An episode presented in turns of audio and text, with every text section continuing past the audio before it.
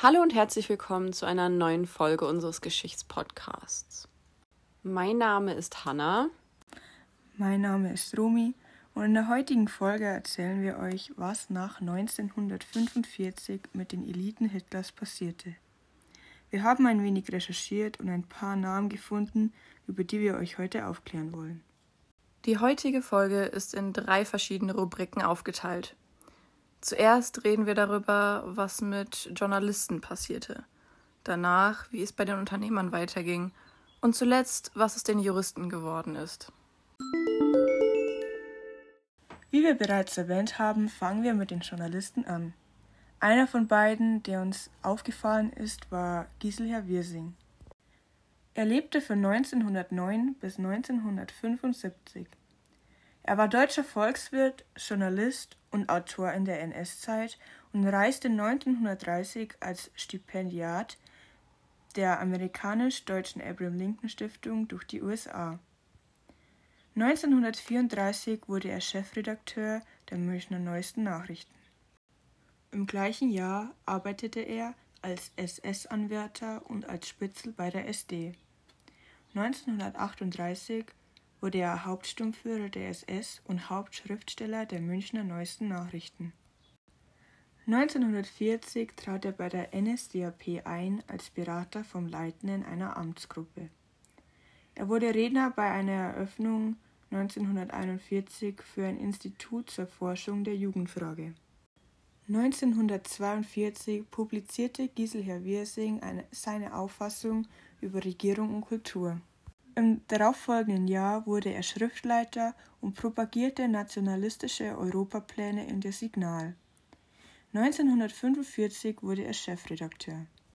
Danach wurde ein personalisierter Artikel über seinen Charakter verfasst, aus dem ich zitiere Hauptsturmführer Wirsing hat sich im Laufe der Zusammenarbeit mit dem SD als williger, fleißiger und außerordentlich wertvollen Mitarbeiter erwiesen.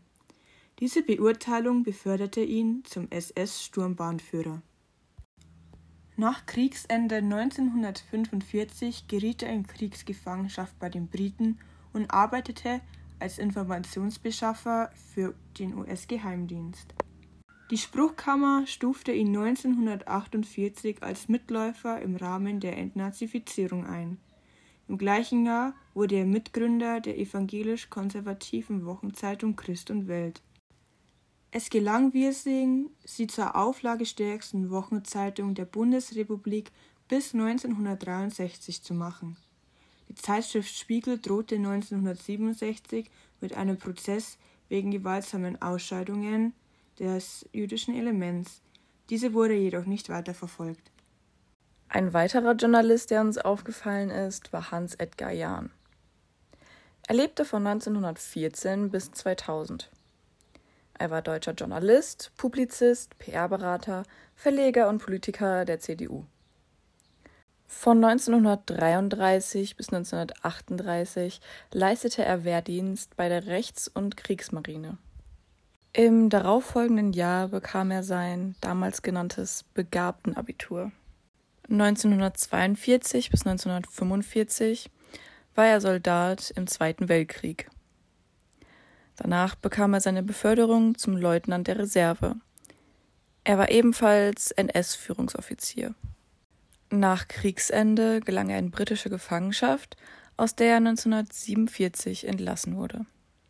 Als Heimatvertriebener ging er nach Westdeutschland und wurde als Journalist und Publizist tätig. 1951 bis 1963 arbeitete er als PR-Berater des Bundeskanzlers Konrad Adenauer. Hans Edgar Jahn war Gründer der Arbeitsgemeinschaft Demokratischer Kreise der ARD, die 1969 ein unabhängiger und unparteilicher Verein wurde also in Wirklichkeit eine CDU-Vorfeldorganisation. Nun kommen wir zu den Unternehmern. Einer, der uns dabei besonders interessant erschien, war Hermann Josef Abs. Er lebte von 1901 bis 1994. Er war deutscher Banker und in der Kriegszeit war er Vorstandsmitglied.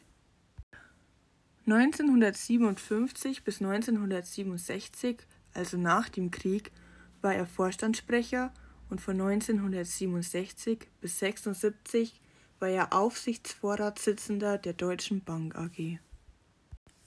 Im Dritten Reich wird er unter dem Begriff Arisierung der verharmlosten Enteignung jüdischer Vermögen betraut.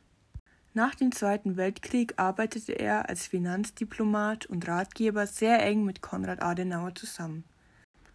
Er wurde Mitglied in zahlreichen Aufsichtsräten verschiedener Industriekonzerne. Außerdem galt er als einflussreicher Kunstsammler. Ein weiterer Unternehmer, der uns aufgefallen ist, war Hans-Günther Sohl.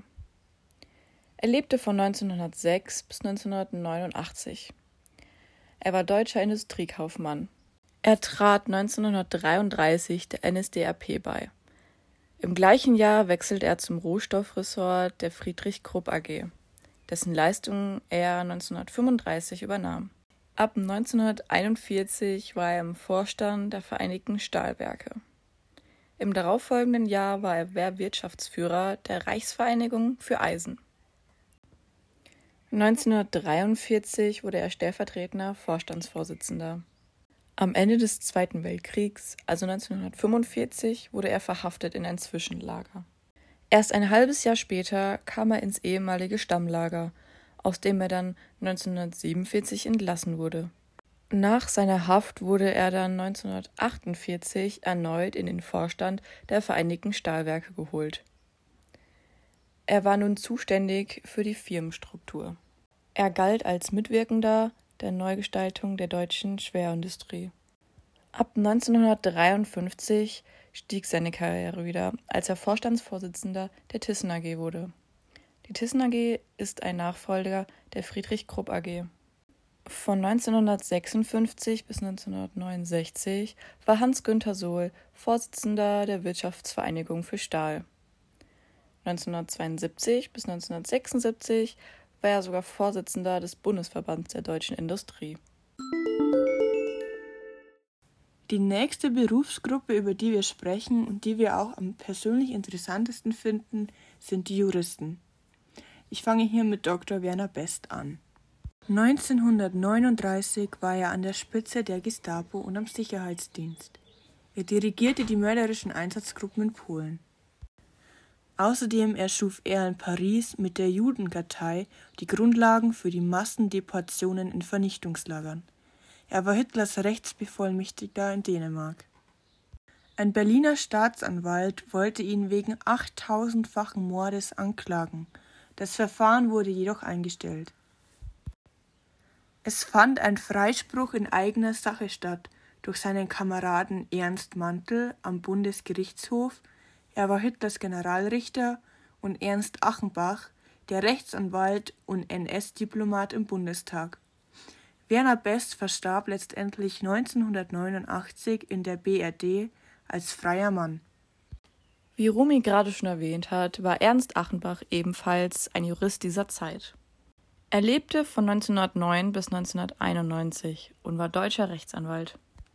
Im Nationalsozialismus galt er als Täter beteiligt an Judenverfolgung.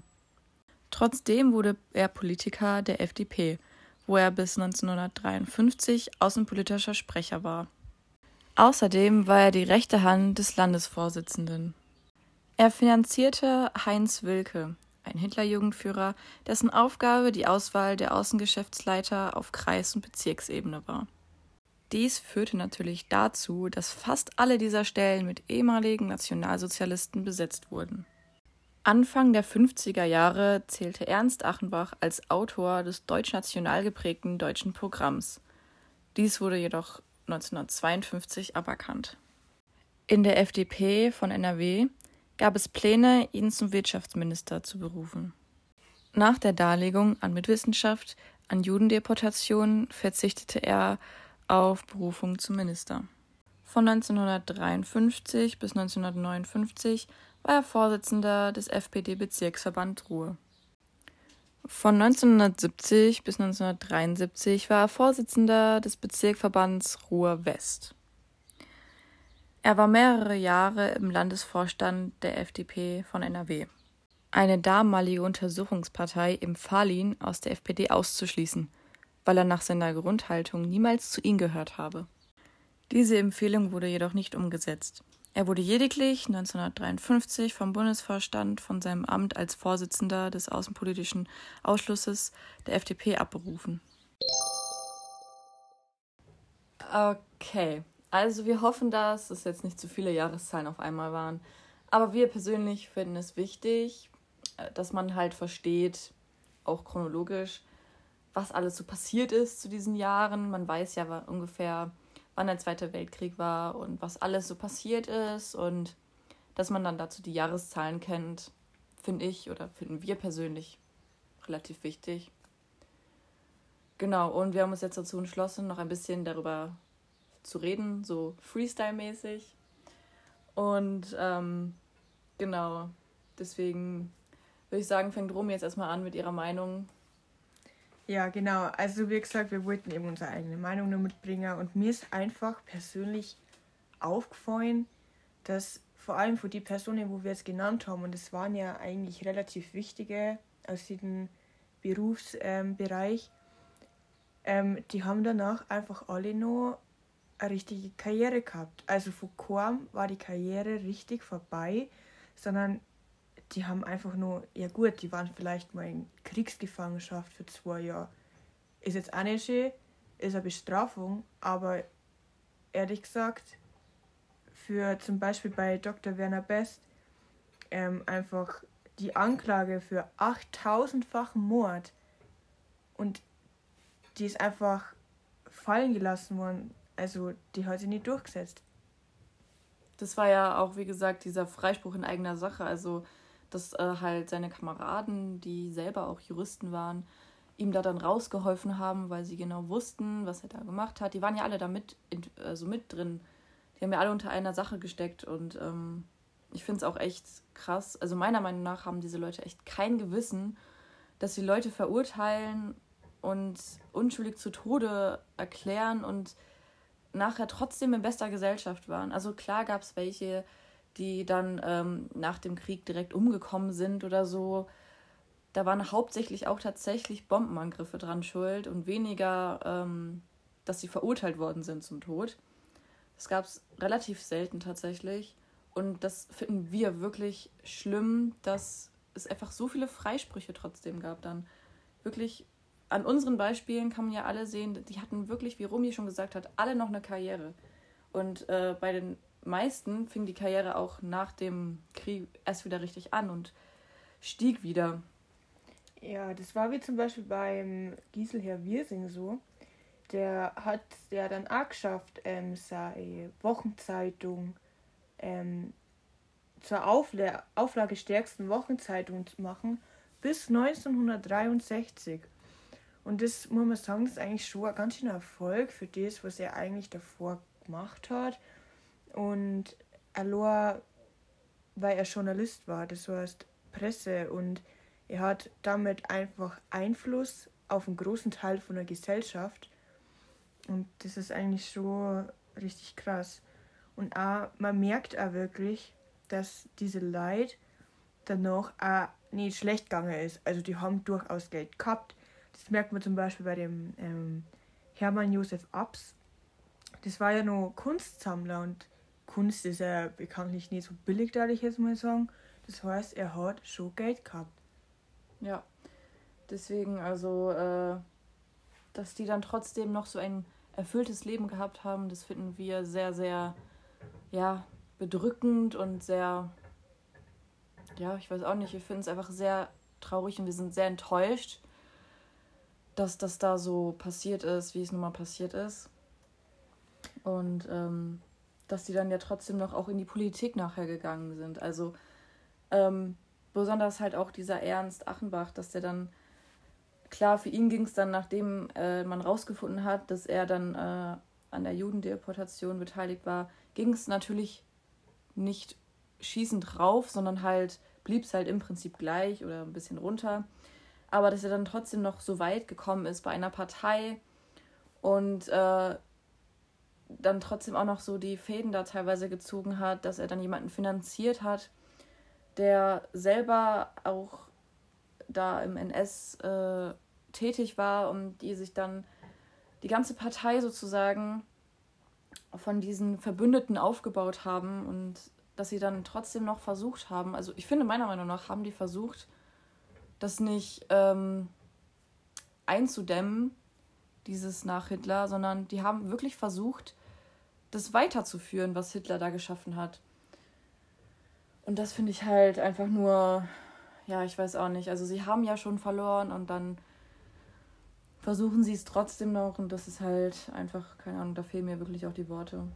Ja, mir auch, weil es ist heute auch aufgefallen, man weiß, viele von diesen Menschen, also von Hitlers Eliten, die haben gemerkt, dass die Bestrafung streng wird für sie. Und wir haben uns ja diese Filme angeschaut von SR, glaube ich. Also diese Dokumentationen. Und da war auch einer dabei, ich weiß leider nicht mehr, wie der heißt, aber da war einer dabei, der war kurz vor der Verhaftung und dann hat er sich eben eine Giftpille reingeschmissen, sage ich jetzt mal, und hat quasi Selbstmord begangen, weil er ganz genau gewusst hat, wie schlimm das war, was er gemacht hat und dass er weiß, er kriegt eine schlimme Bestrafung und dass da einfach fast keine Bestrafung durchgesetzt worden ist, ist schon ganz schön überraschend. Ja, ja, das war ja auch viele. Ähm, da waren viele, die sich selbst umgebracht haben, wie Hitler, der sich ja auch selbst umgebracht hat, wenn man aus Berichten weiß, weil sie einfach genau wussten, oh ja, das wird jetzt eine schlimme Zeit, die da auf uns zukommen könnte. Und dann haben sie halt einfach die einzige Lösung als Selbstmord gesehen und äh, ja, haben sich dann tatsächlich einfach selber umgebracht. Also, wie gesagt, wir sind ähm, relativ geschockt von diesen ganzen Ereignissen und dass sie einfach noch so ein normales, also ich muss es immer wieder sagen, sie hatten einfach nach dieser Zeit, trotz dem ganzen schlimmen Zeug, was sie gemacht haben, noch so ein gutes Leben. Sie waren in bester Gesellschaft. Das ist einfach, keine Ahnung, also für mich ist es, nee, das wäre. Ja. ja. Dann werden wir an dieser Stelle auch den Podcast beenden. Ähm, die Quellen finden Sie in einem Word-Dokument, an Anhang. Genau. Und wir hoffen, es war viel Info dabei und ja. Es hat Spaß gemacht, hoffentlich uns zuzuhören. ja. Gut.